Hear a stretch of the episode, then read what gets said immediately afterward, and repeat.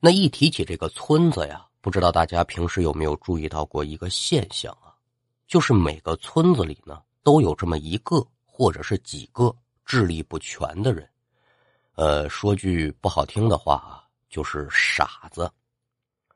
有些人呢，可能天生就傻。有些人呢，就是遭遇了某种变故导致的智力不全，最后因为身体上的缺陷吧，这些人一辈子就只能待在村子里头，哪儿也去不了。这些人被村子里面的老家呢，就被称之为守村人。之所以有这个称呼呢，是因为在某些地方的农村民间流传这么一句话，说这些看似智力不全的人呢，你可不能欺负他。因为他们身上都有某一种魔力，有他们守着村子，就可以保护着村子不受灾祸。那咱们今天要讲的呢，就是守村人的故事。这个守村人呢，可不是咱平时见到的那种没事在村子里瞎晃悠、风言风语、惹是生非的。这个守村人还真的能担起这三个字的沉重，非常的伟大。要听书。您往八十年代浙江省的青林县来看，说村子里面呢有这么一个男人，二十多岁，姓林。林大哥呢，他原本不傻，但是八岁的时候呢倒了霉了。林大哥他娘啊，在村子里的土地庙前砍了一棵树。咱都知道啊，庙里供奉的都是神灵，平日里呢接受人们的香火供奉。时间久了，寺庙旁边的花草树木啊，这都能沾上点灵气儿。别说你砍一棵树了，我在这随地大小便，我呸，吐口唾沫，大声喧哗，这可都是对神灵的不敬。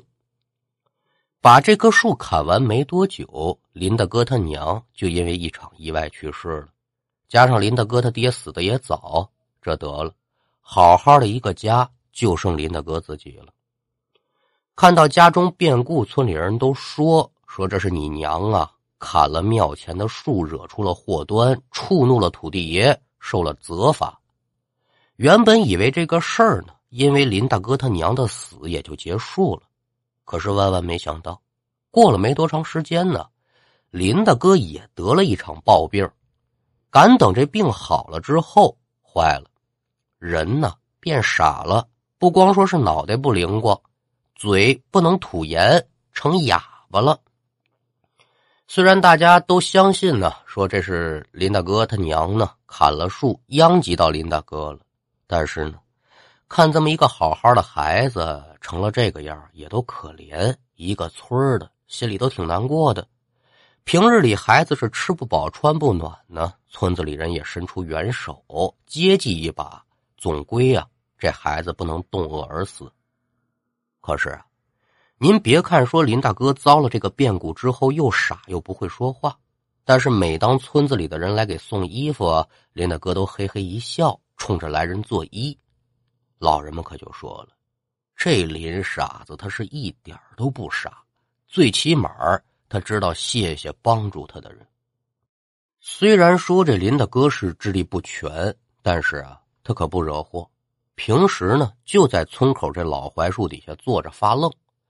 村里有不懂事的小孩啊，也经常拿林大哥开玩笑，甚至说有些熊孩子呢，还拿石头啊、拿树枝打林大哥。但是林大哥呀，不发火，不反抗，就坐在那儿呢，看着孩子们是嘿嘿的傻笑。可是啊，随着林大哥年纪越来越大，村子里的人渐渐就发现林大哥呀。有点不大对劲儿，怎么说呢？这个人在树下坐的时间是越来越短，到最后啊，见天看不见人了。那有些好事的村民呢，就上家里去找，家里也看不见。哎，这人上哪儿去了？有人就说了：“这小林不是遇上什么意外死了吧？”哎，这想法是刚说出口，很快就被否定了。为什么呀？因为负责给林大哥家送饭的人收碗筷的时候啊，总能发现这碗里是空的，盛饭的饭碗也被刷得干干净净。不用想也知道，这碗肯定是林大哥给洗的。要是野猫野狗偷吃的话，不可能把碗刷了呀。既然说人没事村子里的人索性也就不找了，照常的是该送饭送饭，天冷了送衣服，就这样持续了一年多的时间。那敢等林大哥再次出现的时候呢？那年他就已经十八岁了，算是成人了。可是这次林大哥一出现，却让村子里发生了不小的骚动。怎么回事呢？那年夏天，村东头第一家姓李，老李头家，老李头的儿子小李呢，去城里办事，回家的时候已然是晚上八点多钟了。刚走到家门口，借着天上皎洁的月光，就看到自家门前呢跪着一个人，而且不住的对自己家门口磕头。哎，怎么回事啊？小李觉得纳闷啊，噔噔噔，大跨步走上前去，就发现这地上跪一个人，跪的还不是别人，就是林大哥。算算日子，俩人得有一年多没见面了。林大哥，大晚上的不睡觉，对着我家磕头干什么呀？而且随着林大哥磕头的动作，小李还发现呢，林大哥在那儿哭。也知道他是个哑巴，问肯定是问不出来什么。哎，先别磕了，先别磕了，您起来，制止住林大哥之后，蹲在地上。小李对着林大哥是一通比划，就想问问说是怎么回事但是呢，这小李他也没学过手语，一通比划下来呢，他自己比划的什么他都不大明白。林大哥自然也看不懂了，没理他，继续在那梆梆梆的磕头。Does Monday at the office feel like a storm? Not with Microsoft Copilot. That feeling when Copilot gets everyone up to speed instantly? It's sunny again. When Copilot simplifies complex data so your teams can act, that sun's shining on a beach. And when Copilot uncovers hidden insights, you're on that beach with your people and you find buried treasure. That's Microsoft Copilot. Learn more at Microsoft.com slash AI for all.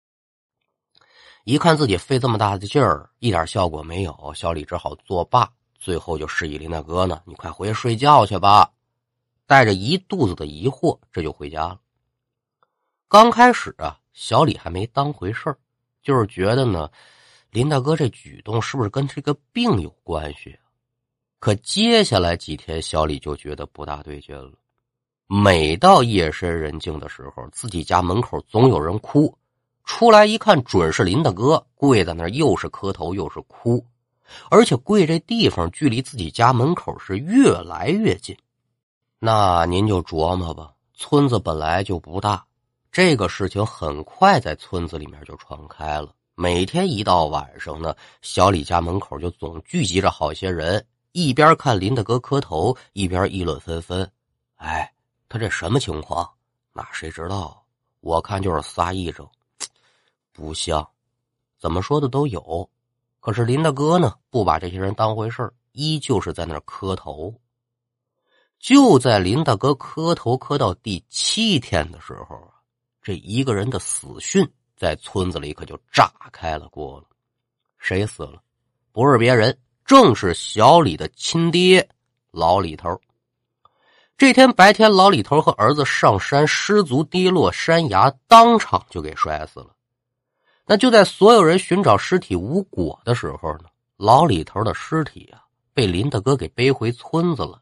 把人放下之后，这林大哥又消失不见了。好家伙，老李头这一死，这下小李一家可不干了，四处打听林大哥的下落。他们认为什么呢？老李头的死，那就是因为林大哥在我们家门口磕头，你给我方的，你给我咒死的。小李这一说法呢，也得到了一部分村民的认同。哎，自己家门口天天有人在这磕头拔跪的，没几天家里死了人了，这事儿说跟你一点关系都没有，那说不过去。但是啊，也有一部分人认为，林大哥呢，这是预先知道了老李头会出意外，他也不会说话，这才用另外的一种方式呢，告知老李头的家人。最后把老李头的尸体背回村子，是想给老爷子留个全尸，别被山里的野兽啊给糟蹋了。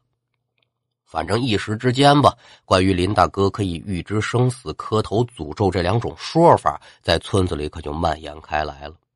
那也就在老李头举办丧事的时候，林大哥再次出现了。对于小李来说，好家伙，你把我爸爸给咒死了，那可是仇人见面分外眼红，抓住林大哥是又打又骂。但是林大哥呢，除了傻笑之外，是一点反抗的意思都没有。最后，村里人说：“得得得得，别打了，把两个人分开。”小李在众人的劝说之下，这才慢慢解了气儿。再看林大哥呀，挨了打之后，脸上的血呀也顾不得擦。就在葬礼上呢，忙前忙后，专挑这个脏活累活干。直到葬礼结束之后，老李头下葬，林大哥在坟前又给老李头磕了三个头，又消失不见了。咱们就简短说，打这儿以后，村民们就开始发现，只要村里有红伯喜事要发生的前几天，准能看到林大哥的影子。而且渐渐的呢，村民们就摸出一个规律。谁家要是嫁闺女啊、聘媳妇儿啊，林大哥呀，准在白天出现在人家门口，一脸的高兴，又蹦又跳的。谁家要是有丧事发生啊，林大哥总会在晚上出现，跪在地上呢，是又磕头又痛哭流涕的。渐渐的，村民们也就知道了，哦，这又傻又哑的林大哥，一定是有预知喜丧之事的能力。关于之前林大哥咒死人的这种说法呢，慢慢的也就没人提了，对他也就没有什么戒备之心了。只要一看林大哥晚上出现在谁家门前，那这家人呢，说话办事总会是处处提防，以免出现意外。但是啊，这人的命天注定，阎王让你三更死，谁敢留你到天明啊？一个凡人之躯，你也改变不了生死之事。所以，每当村里面逝者下葬的时候呢，林大哥表现出来的这个悲伤啊，比本家还强烈。那意思就是：哎呦，我不是给你预告了吗？你怎么还不小心点你怎么还是去了呀？那是了，天气也预报啊，你也挡不住它下雨啊。反正就这么说吧，甭管是村子里面谁家有红伯二世，在当天，林大哥是一准出现在现场。人家也不疯也不闹，就低头干活，帮着忙活。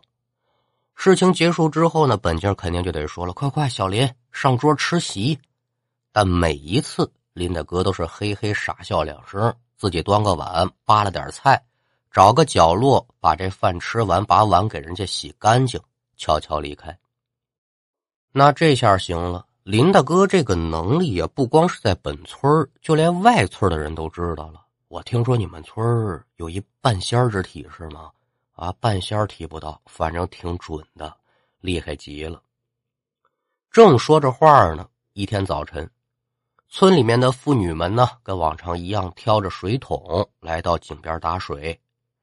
当众人来到井边的时候呢，就看见林大哥呀在井边坐着，大家也是习惯性的跟他打招呼呗。哟，今天起得够早啊！他也没搭理众人。可是众人呢，正准备把这个水桶放进水井的时候，林大哥是突然站起身子，对着几个人开始疯狂的摆手，这嘴里啊不啊啊啊不啊不，哎，看这意思呢，还挺着急。几个女人也不知道他这什么意思呀，就继续打水呗。可就在这个时候，林大哥疯了似的就开始阻拦几个人打水，又是拉人呢，又是拽水桶的，慢慢的呀。这几个妇女有点烦了，有完没完了？你病又加重了是吧？就以为他故意想阻拦他们打水。很快呢，几个人在井边这可就撕巴起来了。林大哥身子弱呀，被这几个妇女就给推到地上。但是林大哥呢，没有放弃的迹象，依旧是要阻止几个人打水。说到这一节，咱就得说说这几个妇女是不是有点不大懂事儿。你明知林大哥身上有这样的能力，你不好好琢磨琢磨，这个所谓的傻子，他出于这样的举动是有目的的吗？那眼见得自己是阻止不了他们，林大哥呢，扑通通双膝跪倒，就开始冲着几个人磕头。那地上特别硬啊，梆梆的磕响头，没两下就流血了，看着让人心疼啊。但林大哥也不管不顾的，依旧是在那磕头摆手，意思就是这水你们不能打。在场的几个妇女也就消停下来了，就看着跪在地上的林大哥，也不知如何是好。这是怎么了？唱的哪一出啊？沉默了片刻之后呢，其中一个女人呢就比划，意思是想问问林大哥你怎么回事啊？你想说什么呀？林大哥似乎是看懂什么意思了，想开口，但是他说不了话呀。然后林大哥也拿手比划，两个人是你比划完我比划，大眼瞪小眼之后啊，什么意思？你懂了吗？不懂，谁也不懂对方想表示的什么意思。那也就在这时呢，林大哥是猛然站起身子，是一脸怨恨的表情，照着自己的脸上啪啪抽了两个大耳光，之后就开始搓着手来回的踱步。大家知道，这是林大哥表达不出自己的想法，怨恨自己。围着井边转悠了两圈之后，林大哥呢瞥了地上的水桶，眼前一亮，哎，伸手拿起地上的水桶，然后呢就从井里打了一桶水，提了上来之后，林大哥看着桶里的水，又朝村里看了两眼，慢慢跪在地上，磕仨头，坐起来呢，把这水桶放自己身前，低头就开始喝这水。看到林大哥这个举动啊，这几个妇女都乐了。哟，你不就是想喝水吗？费这么大劲儿干什么呀？一会儿打上来给你喝不就行了吗？那这水呢？林大哥喝了足足两分钟，把头抬起来，把身子靠在井沿边上，抬起头来就看着几个人傻笑，笑了没几声呢。再看林大哥的表情，突然变得痛苦了，随之而来的就是口吐白沫，倒在地上，开始浑身抽搐。在场的几个女人就慌了，哪见过这个场面呢？有人留在现场照看林大哥，有人就赶紧回村里召集老爷们出来看。可当众人来到井边的时候，林大哥已然是断气了。把刚才前前后后是这么这么这么回事一说，那脑壳有明亮的人呢就知道了，坏了。小林之所以不让咱们打水啊，那是因为他知道水里有毒，以身试水，中毒身亡。叔不要麻烦。事后，水井当中的水呢，也被送到专业的鉴定部门一经检查，可了不得了，这水里还真有毒。经过警方缜密的调查之后呢，整起事件呢也有了一个答案：水中井水有毒，可不是意外，而是人为投毒。投毒的人呢，也不是本村的人，是隔壁村的。投毒原因很简单。隔壁村和这个青林村啊有土地纠纷，但是隔壁村太小，也争不过青林村，那就有这么几个混账王八蛋、心胸狭隘的人呢，对这个事心生怨恨，半夜偷偷来到青林村，把这毒药可就偷到井里头了。多大的胆子呀！林大哥碰巧就看见他们投毒，这才阻止村民打水。因为不会说话呀，就只能选择这么一个极端的方式来告诉老乡这水里有毒，以他一人之死救下了全村人的性命。事情结束之后，两村之间的土地纠纷交由当地政府解决，投毒的人也受到了应有的惩罚，而这林大哥呀，却永远的闭上了眼睛。林大哥死后呢，全村致哀，一起出钱给他办这一棚白事，叫大操大办。最重要的是，请来一个道士为林大哥超度，还选择了一块风水宝地下葬林大哥。一切都料理好之后呢，老百姓也是守着这个道士说说这个人死了呀，可惜了了，就把之前林大哥是怎么来怎么去这事儿一说，道爷呢也是忍不住赞叹，嗯。那真是好样儿但是啊，这个人死了，对他来说呀，未尝不是一件好事哦。此话怎讲啊？你知道他是谁吗？啊，知道啊，林傻子胡说。这个人呢，是你们村的守村人，也叫镇灵人啊。镇灵人怎么讲？镇一方八面媚，三煞五吉。这类人前世。大多数都是大凶之人，他们每做一件善事呢，都是在偿还前世的罪孽。这次他以一人的性命救下了你们全村的人，我想来世此人定会是福禄一生吧。好家伙！再看林大哥出殡那天，全村男女老少是齐齐出动，没有一个人落下，所有人都哭啊！感谢林大哥不惜以自己的性命。拯救了全村人，并且全村人出钱给林大哥举办了村里有史以来最高规格的葬礼。